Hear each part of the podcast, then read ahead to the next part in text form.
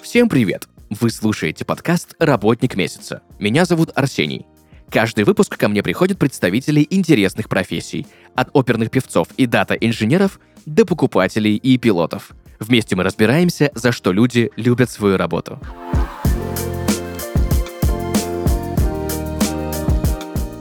Друзья, и сегодня в подкасте «Работник месяца» солистка Нижегородского театра оперы и балета имени Александра Сергеевича Пушкина, ассистент-стажер Московской государственной консерватории имени Петра Ильича Чайковского Юлия Ситникова, оперная и камерная певица. Юля, привет! Всем привет. Спасибо большое, что согласилась прийти сегодня к нам в подкаст и рассказать про свою великолепную профессию. У меня к тебе огромное количество вопросов, которые я хочу тебе сегодня задать. Собственно, первый же из них прозвучит, наверное, довольно странно. Кто такая оперная певица и чем она занимается? Ну, кроме того, что поет оперу. Арсений, это самый сложный вопрос. У меня есть э, личная хохма на этот счет. Э, одна моя хорошая подруга, каждый раз представляя меня своим друзьям, новым знакомым, говорит, это Юля, она оперная певица. И обычно у людей шок, потому что они не знают, как на это реагировать. Я сама обычно впадаю в ступор, потому что, ну, мало ли, что мне надо сделать, там, сказать что-то на оперном или вообще начать петь, не дай бог, а то вдруг человек убежит. Э, но да, ты сам уже сказал, что в первую очередь мы поем оперу, но также мы владеем академическим вокалом, мы можем исполнять отдельные оперные арии, э, камерную музыку, это романсы, либо лиды немецких композиторов, в том числе э, академический вокал иногда подразумевает пение в хоре. На самом деле, когда я не работала в театре, я представлялась, я академическая певица, потому что я на тот момент как раз работала в хоре, подрабатывала. И в том числе занималась своими собственными проектами, которые были не оперные, но вечера кон- э, камерной музыки, романсов э, или вот э, сборные концерты оперных арий. А есть еще понятие камерная певица. Э, это что значит? Это просто одна из специализаций, когда вместо работы в оперном театре певица или певец выбирает исполнение камерных произведений. Например, самый известный, один из самых известных камерных певцов в России – это Олег Погудин. Но это никак не умаляет качество голоса, если что. Угу. Ну, это просто ну, направление другое. Да. Но я оперная певица сейчас, я стараюсь сконцентрироваться на этом. Где этому учат? Нужно ли иметь высшее образование, чтобы петь оперу? С эм, вокалистами все немножечко неоднозначно потому что э, все музыканты, а мы музыканты, в идеале должны пройти музыкальную школу, потом училище, потом высшее учебное заведение, консерваторию или академию. Но вокалистам повезло из-за того, что голос формируется значительно достаточно поздно, у мужчин вообще после 18 лет, у девочек к 13 годам проходит мутация и то голос достаточно долго развивается. Не всегда можно сказать, э, будет ли у человека э, профессиональный голос, и сможет ли он его так раскрыть, чтобы потом профессионально им работать, э, как оперному певцу. Поэтому вокалисты могут поступать и в училище, и в консерваторию без диплома музыкальной школы. Но логично, что подготовка должна быть такой, неважно, как ты ее получил, чтобы потом не отставать по всем предметам и иметь э, достаточное профессиональное качество, чтобы осваивать тот материал, который э, ну, нужен для профессии. Но отвечая на первый вопрос, нужно ли высшее образование, э, да, для того, чтобы работать в театре, образование нужно, для собственных проектов, наверное, нет. Но опять же, нужно обладать всеми компетенциями, чтобы быть конкурентоспособным. Нужно ли оперному певцу или оперной певице знать сольфеджио? Его прям очень большое количество музыкантов, вокалистов не любят. Еще один вопрос, не в бровь, а в глаз. Эм, э, сольфеджио — это музыкальный язык. Вот мы разговариваем на русском языке, мы учим иностранные языки. И для того, чтобы быстро самому осваивать материал, сольфеджио какие-то азы знать нужно. Понятное дело, что вокалисту не обязательно знать сольфеджио как, может быть, дирижеру или теоретику. Раньше на это смотрели, э, скажем так, сквозь пальцы. Потому что э, золотой век Большого театра, все певцы, которые... Э, это где-то 50-е, 60-е годы, может быть, чуть раньше.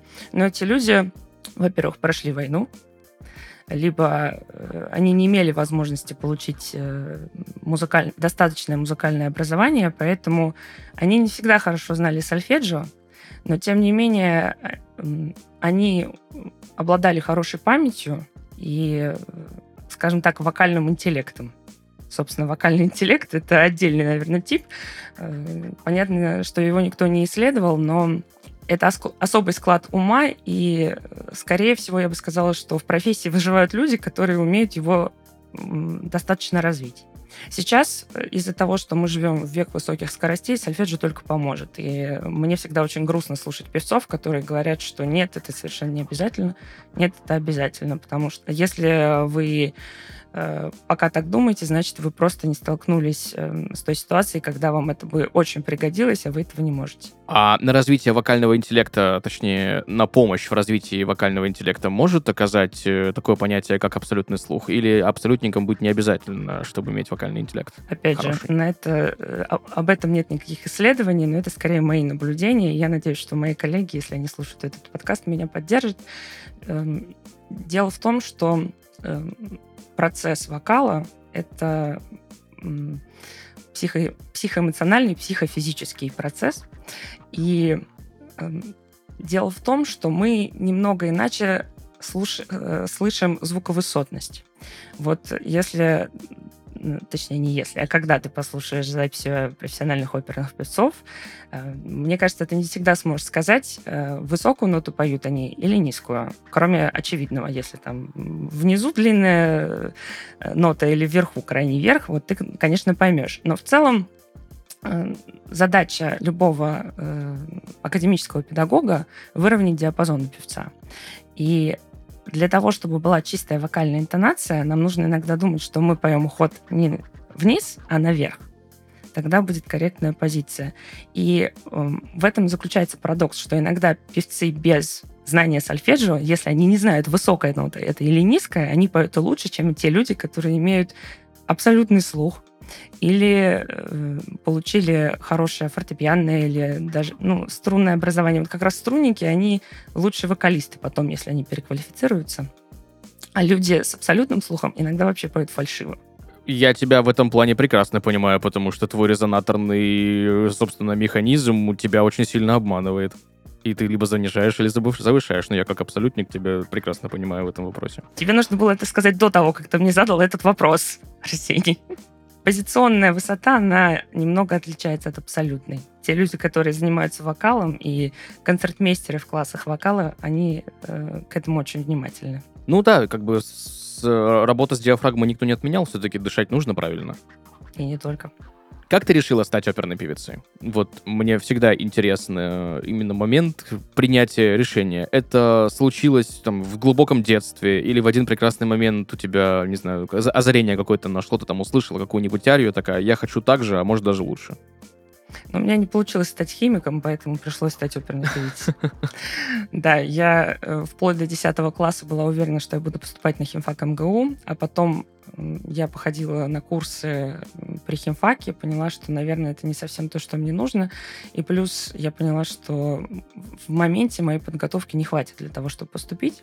И параллельно я занималась в оперной студии при музыкальной школе имени Прокофьева. И педагог убедила меня, что мне нужно попробовать профессионально.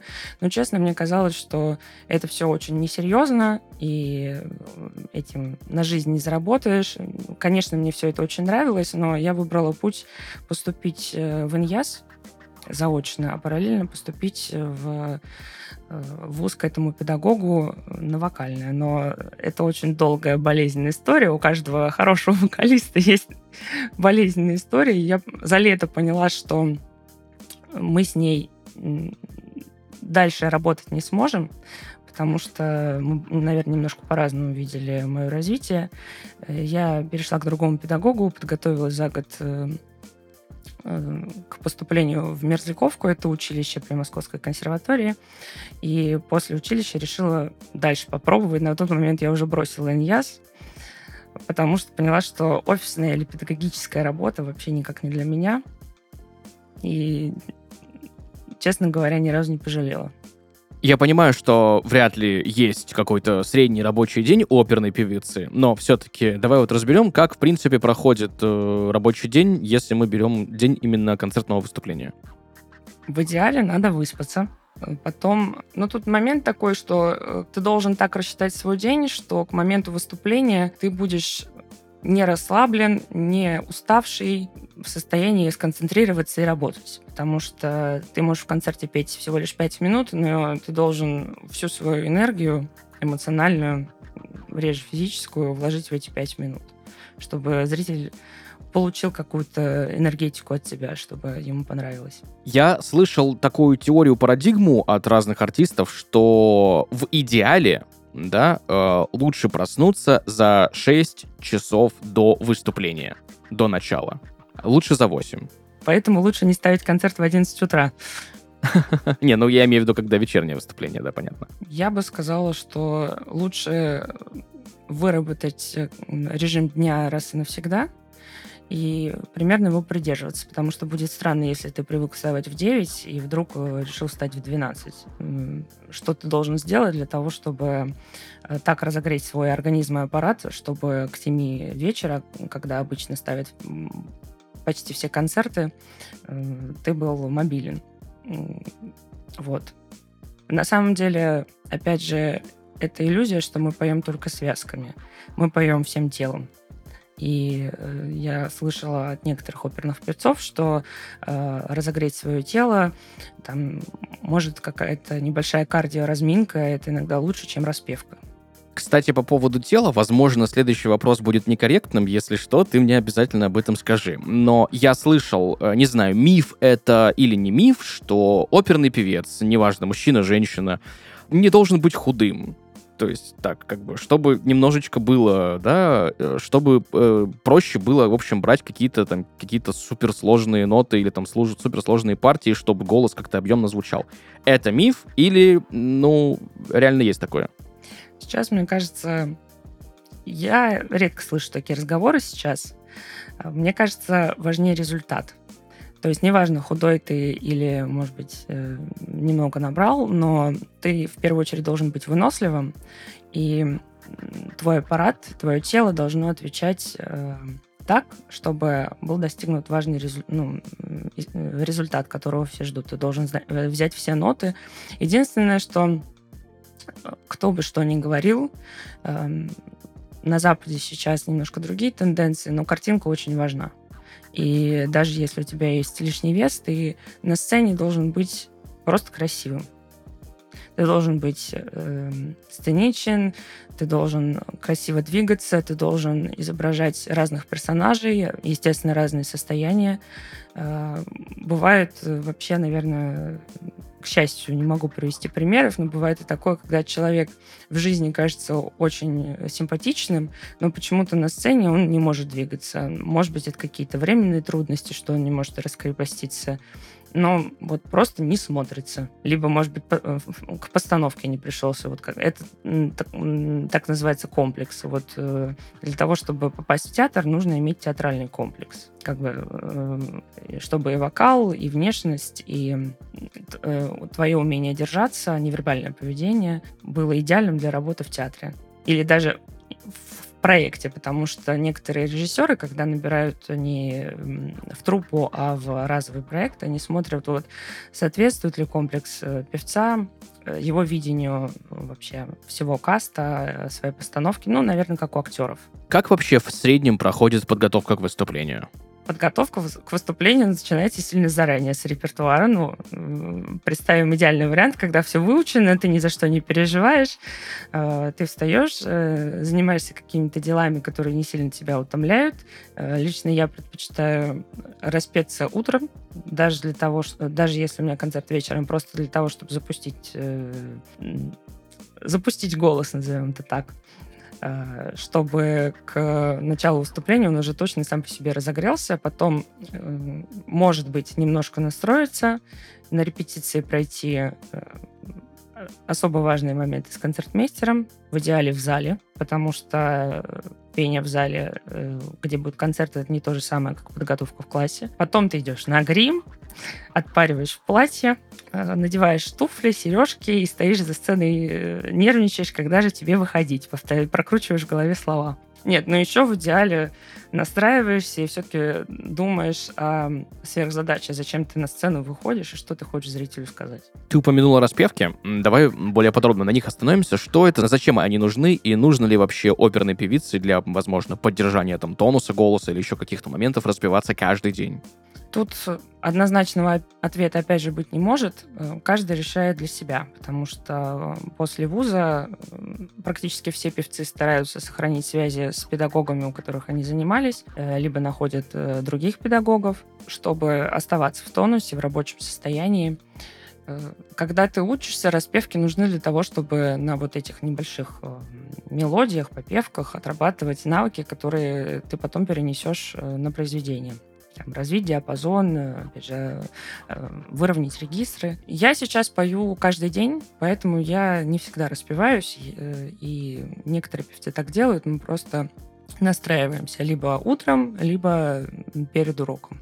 Опять же, когда ты допустим, долго пел, и ты немножечко устаешь, ты начинаешь запивать какие-то недостатки. И тогда нужно снова распеться, иногда, как э, говорят великие педагоги, сесть на, сесть на манную кашу. И вот ты снова начинаешь, вспоминаешь свои учебные распевки для того, чтобы этот э, недостаток вычистить если мы говорим про работу именно над техникой, да, э, хочется выяснить, чем отличается академическая техника, да, от эстрадной. Грубо говоря, может ли оперная певица петь эстраду, а эстрадная певица петь оперу? О боже, я боялась этого вопроса.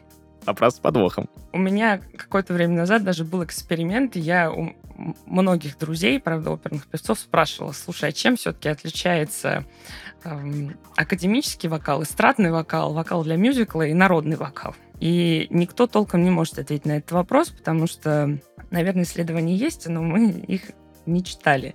Но я отвечаю на этот вопрос так, что э, это разница в работе резонаторов и вообще всего аппарата.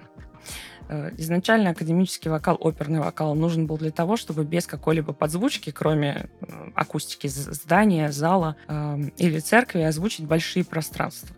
Но при всем при том, что э, все хорошие залы выстроены по законам акустики, их озвучить непросто. А эстрадный вокал, эм, он, наверное, ближе к народному, там более толстое смыкание связок, и если оперные певцы чаще поют, для нас, наверное, чуть более важен головной резонатор, и мы не так, мы, допустим, не можем спеть э, вторую октаву, если говорить о сопрано, э, грудным регистром, как эстрадные певцы. Но у них задача э, хорошо звучать с микрофоном, потому что они озвучивают гораздо большей площади, но это особое умение. У меня есть компрометирующий рассказ про меня, как я на втором курсе мерзляковки, или, нет, даже на первом, я решила, что мне нужна работа. И конечно же, надо пойти попеть куда-нибудь, что навыком пропадать. Увидела какое-то объявление, требуется бэк-вокал э, в караоке-бар. Я думаю, о боже, ну, конечно же, я же академическая певица, меня возьмут, что там такого они могут делать, э, э, что я не могу. И это была такая прививка от вот этой гордыни на всю оставшуюся жизнь, потому что я так опозорилась. Я надеюсь, никто меня там вообще не запомнил, не понял, что это я. И правда в том, что оперные певцы э, если мы занимаемся только академическим вокалом, мы не можем петь. Мы не умеем работать ни с микрофонами, э, мы плохо поем в караоке. Если э, ты знакомишься с оперным певцом, и он любит петь в караоке, ты, скорее всего, об этом узнаешь в первый час. Вот. Это отдельный навык для переключения. И на самом деле эстрадные певцы, они очень большие профессионалы, и у них очень много своих сложностей. И поэтому я очень, очень не люблю, когда меня родственники или друзья э, включают телевизор, там идет что-то типа голос, и они спрашивают, ну что, как поет, там, какие недостатки, а я не могу их э, понять, потому что я могу, как э, любой другой зритель, сказать, мне нравится или мне не нравится, и понять, сложно это или нет. Ну, как правило, это сложно, и я вообще не имею никакого морального права это судить. То есть э, вот это мнение о том, когда некоторые оперные певцы переходят в эстраду или наоборот, ну, самый распиаренный пример э, человека по имени Николай, я думаю, приводить не будем. Мнение по поводу того, что если человек уходит из одного в другое, то он перестает быть профессионалом в первом, да, то есть если оперник уходит в эстраду, он перестает хорошо петь оперу, да, собственно, и наоборот. Это не всегда корректно, а может быть, точнее, всегда некорректно. По поводу наоборот было бы интересно посмотреть. Я не знаю ни одного примера эстрадного певца, который перешел в оперу пока что. Но надо загуглить. А по поводу названного тобой человека, он все равно остается в академической манере, и он поет академической манерой. У него индивидуальный репертуар, который ему очень подходит. На самом деле, я когда подрабатывала в хоре, э, я попала на концерты, где наш хор э, наняли э, как раз этому человеку на бэк-вокал. И он пел какую-то простенькую песенку, ну, не самую свою известную, но от него шла такая невероятная энергетика, что никаких сомнений по поводу того, почему он так популярен, у меня не осталось. Он э, совершенно уникален и любим в своем жанре. Но э, я не знаю его биографию, не знаю историю, почему он ушел из э, театра именно, но Сейчас я, наверное, больше могу это понять, потому что оперный театр — это отдельная специфика, и это драма для молодых певцов, которые только начинают заниматься вокалом. Э, мы все бредим работой в театре. Не всегда понимая, что может быть, это не совсем для нас в хорошем смысле этого слова. Может быть, э, мы не будем там счастливы потому что ты становишься очень подневольным, и любая опера, я повторюсь, это в первую очередь выносливость. Потому что есть оперы, где ты в первом акте поешь 40 минут, а во втором акте э, там, 20 минут отдыхаешь, в третьем акте опять час поешь. Даже если это не подряд, но у тебя там постоянно какие-то маленькие фразочки, э, и ты должен быть все время на стреме. Это даже сложнее, чем спеть просто большой кусок. Я знаю, что ты еще исполняешь современную академическую музыку. Что значит современная академическая музыка? В моем представлении это какая-то академическая музыка с каким-то там дабстепом, да, совмещенная или еще с чем-то, да? Или все-таки это просто э, современные произведения, написанные по всем канонам академии, да, по всем канонам классической музыки, просто новодел? Надеюсь, я тебя не разочарую. Дело в том, что скорее современной академической музыкой под этим понятием большая часть певцов понимает все, что написано, э, ну, где-то после 1915 года, когда начинается, да даже, может быть, раньше, но в зависимости от композитора, когда композиторы увлекаются авангардом. Даже у того, э, у того же самого Прокофьева есть, он как бы неоклассицист, но у него есть и заигрывание с авангардом. Какие-то его произведения можно считать современной академической музыкой, несмотря на то, что он жил вот больше, чем полвека назад. Хотелось бы просто добавить, что сейчас, э, наверное, один из самых современных композиторов это Десятников. А самое со- современное, что пела я, и авангардное, это цикл Бриттона «Эхо поэта». Просто хотелось бы сказать, что когда ты исполняешь такую музыку, иногда нужно забыть э, про то, что ты оперный певец, и иногда заниматься звукоподражанием или подражать иногда даже народному пению. На самом деле современная академическая музыка — это бесконечный эксперимент, и чем дальше, тем больше мы будем видеть много всего интересного. И очень часто современные композиторы обращаются к эпохе барокко. Какое произведение для тебя было самым сложным в карьере? Они одновременно сложные и интересные. Наверное, самым волнительным был мой дебют э, в оперном театре, когда я за относительно короткое время э, делала партию Ярославны. Волновалась из-за того, что э, не справлюсь, потому что эта партия считается крепкой, как раз-таки на выносливость. Ну и помимо всего того, что ты должен просто спеть ноты, ты должен еще и представить какой-то образ. А образ такой монументальный. Конечно, я очень волновалась, но это было такое трепетное волнение. Я, правда, очень радовалась, находясь на сцене. Как беречь свой голос? Ведь у оперного певца голос — это основной инструмент. Если ты простыла, заболела, с связками что-то случилось, то как бы все. Ну, все, трагедия. Нужно ли идти к фониатору каждую там месяц, не знаю, или что? Спасибо, что не спрашиваешь меня, нужно ли пить сырые яйца и есть орехи. И не есть орехи. Да не, ну, перест... ну перестань. Ну, Но мало ли. Бывает такое на самом деле, по состоянии, когда ты совсем не можешь петь, очень мало, и, как правило, это действительно что-то со связками, тогда к фониатору идти нужно. Если э, у тебя какой-то отек, то можно что-нибудь выпить, э, или афониатор тебе опять же зальет что-нибудь, что э, на какое-то время отек спадет. Но как беречь, э, как беречь свой голос? Э, такие же советы, как и всем остальным людям. Э, тепло одеваться, стараться высыпаться, там, улучшать, укреплять иммунитет. Мы обычные люди, мы тоже можем болеть. И когда это случается, это не э, катастрофа. Нужно уметь петь в больном состоянии. Как раз-таки техника нужна для того, чтобы э, такие состояния обходить и чтобы петь долго.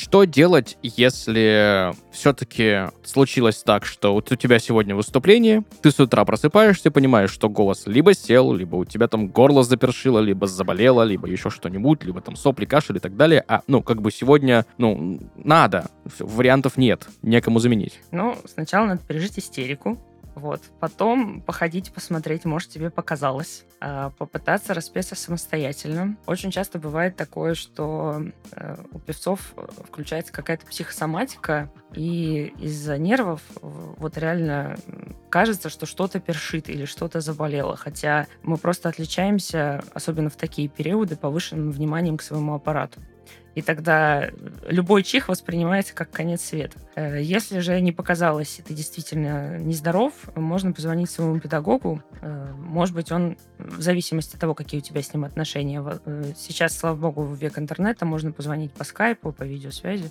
и возможно, он предложит тебе вариант распевок, что разогреет твой голос. Но, как правило, такого не бывает, что вдруг бах, и голоса нет. Э, скорее всего, даже накануне ты почувствуешь, если ты подцепил какой-то э, какой вирус. Вот. Можно тогда еще успеть что-то сделать. А есть ли в театре люди, кто вот, э, знаешь, как в балете, да, есть прима-балерина, есть второй состав, да, есть всегда люди, которые могут подменить в случае чего. Есть ли такое в театре именно с оперой или, или нет? По поводу состава сейчас стараются обтекаемо не говорить первый и второй состав, говорят первый и, и другой состав. Вот. Эм, в этом много правды, потому что не всегда э, первое выступление является главной премьерой допустим, ну, в зависимости от дней недели. Возможно, там все э, журналисты и важные гости приглашены на второй день, хотя формально это получается второй состав. Но это вообще не важно. Э, сейчас стараются делать э, взаимозаменяемые составы, и в том числе, особенно после ковида, э, стали делать... Э, стали больше внимания уделять людям, которые страхуют певцов, особенно важные партии. Вот, например, в Нижегородском театре была премьера Евгения Онегина. К сожалению, мне пока не удалось петь э, в, в, этом, в этом показе, но я страховала одну из Татьян. Вот. Но это значит, что у тебя были, э, у меня были репетиции, э, я знала всю партию, вот. Поэтому в случае чего, но, естественно, все было хорошо, я бы могла встать и спеть. У меня... А как происходит процесс страховки? То есть ты также приезжаешь в театр на, собственно, так же, как и весь остальной состав. Во время выступления ты переодета, накрашена, в полной боевой готовности, за кулисой стоишь и ждешь, в случае чего, чтобы тут же прибежать. Ну вот ту ситуацию, которую ты описал, это бывает, когда как раз-таки э, певица, которая должна петь, э, заболела и вообще не знает, допоет ли она спектакль или нет. Такое бывает, но понятное дело, что это чрезвычайная ситуация. Э, но у нас в театре нужно просто находиться недалеко от театра там, в своей квартире. Ну, не уезжать из города, по крайней мере. Но обычно всегда э, заранее понятно, справится певица или нет. Если она здорова, все хорошо, она знает партию, то какие могут быть преграды. Но у меня был такой опыт, я хотела о нем рассказать тоже. Э, когда ты просто с лету впрыгиваешь в постановку, это называется jump in. И у меня был такой опыт как раз-таки примерно год назад. Мне позвонил друг из Санкт-Петербурга. Э, мы с ним работали в одном проекте «Дон Жуан». Я пел Дон Нуанну, и его позвали в Эрмитажный театр в Санкт-Петербурге, тоже на эту оперу. И вдруг Донна Анна заболела. Вот э, как раз на генеральной репетиции все было хорошо, а через день как раз схватила какой-то вирус, и просто голос не смыкался никак. э, и спектакль бы не состоялся. Они обзвонили всех возможных певиц в Санкт-Петербурге, но, видимо, никаких вариантов не нашли, и этот э, мой знакомый вспомнил про меня, сказал обо мне режиссеру, и говорит, ну ты вот самый крайний случай, если что, жди звонка, если никого больше не, зв... не позовут, ой, если никого больше не найдут. Э, звонят мне и говорят, Юлия, выручайте, пожалуйста. А у нас, к сожалению, э, тот проект, в котором я учила эту партию, шел без э, финального моралите. Оно иногда в постановках Дон Жуана опускается в зависимости от видения режиссера, а вот в постановке Эрмитажного театра оно шло. И это был, был для меня... Вот, кстати, наверное, это самое большое испытание. Я ехала в поезде, учила в ночи этот финал. Он мне казался всегда маленьким и незначительным до тех пор, пока я его не знала. А потом оказалось, что там э, в середине этого финала большой дуэт э, с Доном Атавио, с э, моим партнером. И я без репетиции э, пела этот спектакль. Мне только показали э, куда идти. Режиссер э, из-за кулис показывала, если что-то делала не так. И весь спектакль абсолютно я переживала из-за этого финала. Но в итоге все получилось. В итоге все получилось. Я нередко сталкиваюсь с такими историями, когда, ну, оперы чаще всего, они не на русском языке, и бывает, что забываешь слова. И я знаю, что многие придумывают слова на ходу. Есть такое, когда забыл?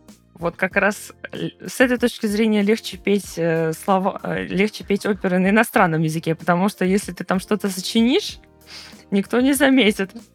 А на русском страшнее, но плюс в том, что на русском и легче учиться. Но это страх любого певца забыть слова. Вопрос только, как ты из этой ситуации выкрутишься. Тоже есть какие-то анекдотические советы. Пой тогда свой адрес, либо э, название лекарства, по-моему, даже какая-то юмористическая зарисовка есть у кого-то. Эбупрофен нормально. Да, именно. Вот. Но это страшно, когда ты выходишь на сцену, вроде все шло хорошо, особенно если ты это произведение пел уже не раз, и вдруг белый лист. И ты даже не можешь э, ничего придумать, чтобы ничего смямлить, чтобы как-то это загладить. Но э, и тогда кажется, что земля уходит из-под ног. Но, как правило, это все мгновение, достаточно, все, достаточно часто все быстро собираются. За что ты любишь свою работу? За мгновение счастья на сцене, а еще за возможность прожить э, очень много жизней и испытать столько эмоций, которые невозможны э, в одной. Супер. Юля, спасибо тебе большое, что пришла сегодня к нам в подкаст, рассказала про свою великолепную профессию, про свой опыт, про то, как быть на сцене, да, как не потеряться, не растеряться, как э, происходит вообще в принципе жизнь оперной певицы. Еще раз спасибо большое. Спасибо, было очень приятно. В завершении я бы хотел попросить э, у тебя главный совет людям, которые, возможно, в будущем хотят стать оперными певицами или оперными певцами? Нужно... Единственный рецепт счастья в этой профессии — это очень любить процесс. И если у вас не получается этого делать, то стоит поискать что-то другое. Надеюсь, это не очень категорично. Друзья, сегодня в подкасте «Работник месяца» оперная и камерная певица Юлия Ситникова. Юля, еще раз спасибо большое за сегодняшний выпуск. Друзья, на этом у нас все. Услышимся в следующих выпусках. Пока-пока.